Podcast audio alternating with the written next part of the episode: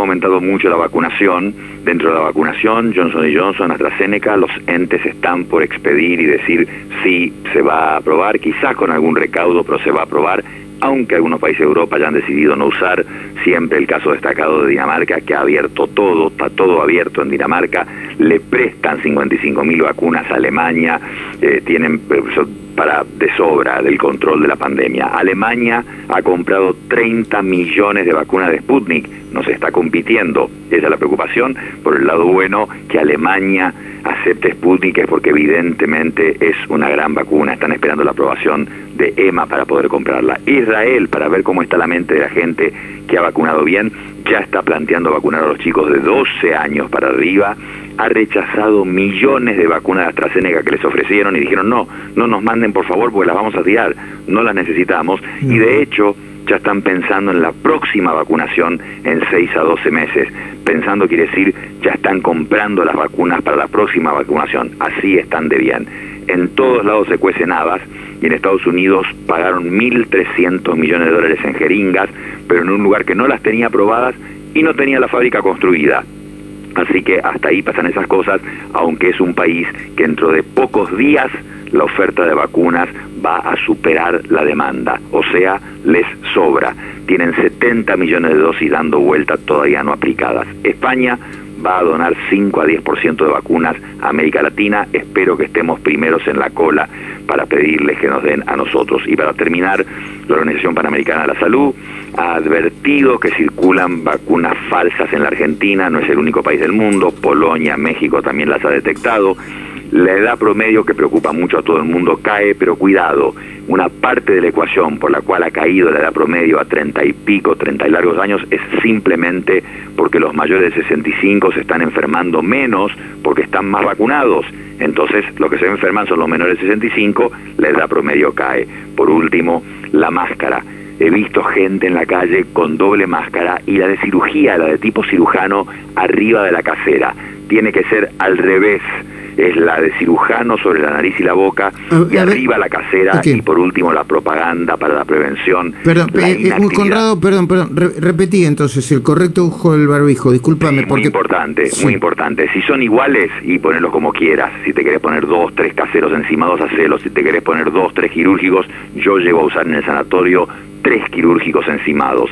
Pero si te pones distintos, el quirúrgico, el típico de cirujano de las películas, ese va pegado a la cara, ese es el que cubre la nariz y la boca, y encima pones el de algodón, el que te hiciste en tu casa, si es distinto. Primero el del cirujano, y por último se ha visto COVID más severo en la gente con inactividad física. Una vez más se prueba que la actividad física es preventiva para infinidad de enfermedades graves como el infarto de corazón, el ACV, la demencia y también el COVID.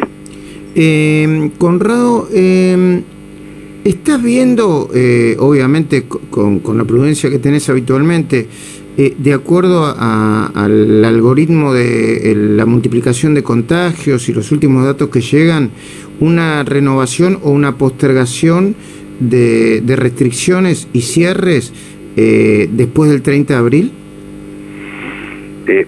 Luis, la verdad, y lo decíamos anoche, eh, parece estable esto en una alta cantidad de infectados, pero de nuevo, pasó lo de Semana Santa, que ya pasó. Se iniciaron las restricciones que parecen mantener en ese 25 a 30% de positividad el número de infectados. Eh, eh, yo esperaría eh, siempre se pueden cambiar y en una pandemia se deben cambiar las cosas de acuerdo a lo que va sucediendo. El tema famoso del colegio, he defendido la apertura porque la, la matemática y la ciencia lo defienden. Ahora eso no quita que dos semanas después vos podés tener que cerrarlos. Esto es lo mismo. El 30 de abril lo tenemos casi encima, Luis, no tendría que haber mayores cambios, espero yo.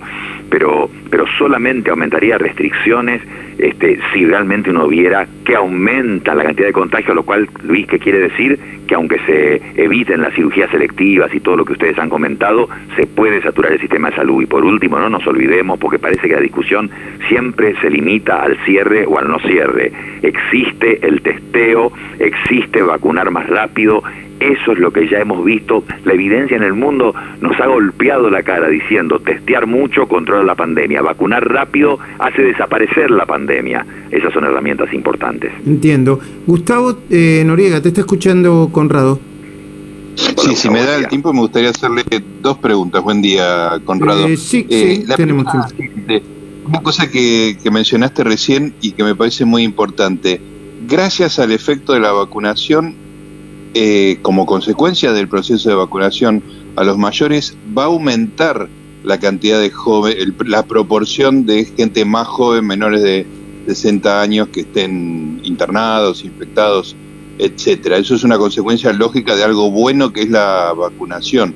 ¿Entendí bien eso, Conrado? Perfecto, pero son dos factores. Como los mayores están protegidos y vas a ver mucho más jóvenes infectados y, lo que vas a ver en el sanatorio es jóvenes, pues no vas a ver al señor de 80 años, 75, porque aún con una dosis, acordate de todos los que recibieron una dosis de Sputnik, con una dosis de cualquiera tiene una cierta protección y de Sputnik muchísima. Otra cosa es también que las nuevas variantes, algunas enferman más gravemente a los jóvenes y algo también de eso hay. En Brasil han muerto cientos de bebés por, por las variantes que ellos tienen, pero eso no está diseñado acá ni tendría por qué estarlo.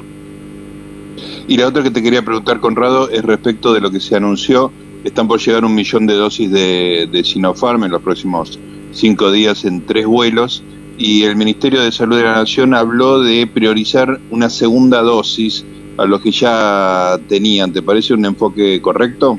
Correcto, porque si bien yo soy el primero que he dicho que no hay que hablar de eficacia, esta es mejor, aquella es peor, aquella es más o menos, todas previenen enfermedad grave y muerte, punto final, esa es la frase. Pero sabemos que algunas vacunas generan menos inmunidad con una sola dosis, así como la Sputnik es espectacular, las vacunas chinas generan menos inmunidad con una segunda, con una primera dosis sola. Entonces, que la gente que recibió una dosis de vacuna china, Sinopharm o Sinovac, que no se usa acá, Sinopharm en este caso, reciba la segunda en tiempo y forma la verdad que es una muy buena idea, porque ya vimos, en varios países del mundo tuvieron que dar hasta una tercera dosis de Sinopharm. Entonces, dar la segunda de esta vacuna en particular, muy buena idea. Y salir a buscar las del fondo COVAX, pedirle a España que nos dé a nosotros, en Estados Unidos, las que Israel está rechazando de AstraZeneca, la que sea, salir a comprar para acelerar la vacunación. Gracias, Conrado. Un panorama muy, muy completo, muy detallado y muy bien explicado, como siempre. Te mando un abrazo grande. ¿eh? Muy buen día a todos. ¿eh? Gracias. Buen fin de semana.